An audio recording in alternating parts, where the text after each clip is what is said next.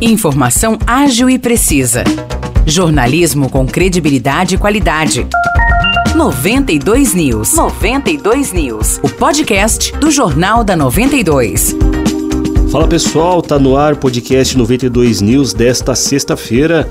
Eu sou Nicolas Santos, estou acompanhado mais uma vez de Maurice Projan. Tudo bem, Maurice? Fala Nicolas, tudo certo? Vamos lá então para o último episódio desta semana. Uma quadrilha que desvia produtos químicos controlados para aumentar o rendimento da produção de cocaína foi alvo de uma força-tarefa ontem. Exatamente, Maurice. A operação Car Wash foi realizada pela Polícia Federal, pelo GAECO e pela Polícia Militar em São João da Boa Vista, Ribeirão Preto e Rifaina, no interior de São Paulo. Essa força-tarefa cumpriu 15 ordens de prisão temporária e 21 de busca e apreensão nos municípios. Dinheiro, armas, munições, anabolizantes e 7 milhões de reais em automóveis de luxo foram apreendidos. Segundo a polícia, o grupo produziu ao todo 26 toneladas de cocaína. Em homenagem às vítimas da Covid-19, São João da Boa Vista vai criar o Bosque da Saudade. É uma proposta idealizada pela Associação Ambiental Planeta Plantar com apoio da prefeitura e de uma empresa local. Pois é, Nicolas, a ideia é promover um plantio simbólico com mais de 60 árvores em homenagem a todos aqueles que faleceram por conta da pandemia. As mudas serão plantadas em uma área no cemitério municipal. A ação será no sábado, dia 16 de dezembro, às 8 da manhã. Falando agora de Águas da Prata, a cidade continua amanhã o segundo mutirão de combate à dengue. Das 7 da manhã até a 1 da tarde, agentes da Vigilância Epidemiológica vão passar pelas casas do Jardim Anunziato, do Jardim Moneda e também do Jardim Águas da Prata para eliminar os criadouros do mosquito Aedes aegypti. Falando agora de esporte regional, o Rei o time São João venceu ontem a equipe de Aguaí nos pênaltis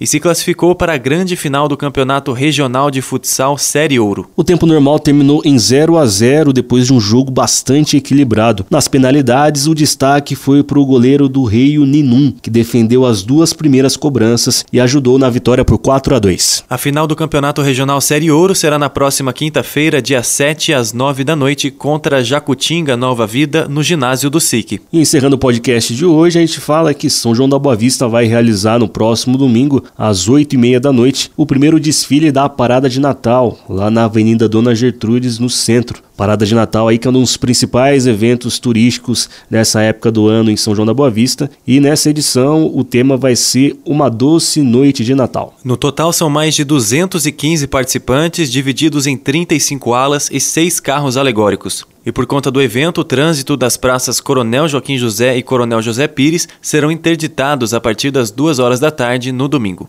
E para saber mais detalhes sobre a parada de Natal, é só ouvir nosso jornal na íntegra, que está disponível na nossa página do Facebook 92FM São João. No jornal a gente fez uma entrevista com a Ana Cláudia Carvalho, ela que é coordenadora da parada de Natal. E no jornal, é claro, tem todos os detalhes das notícias citadas nesse podcast. Um excelente final de semana a todos, pessoal, e até o próximo episódio. Bom final de semana, Maurice. Valeu, Nicolas, para você também. Um grande abraço e até a próxima.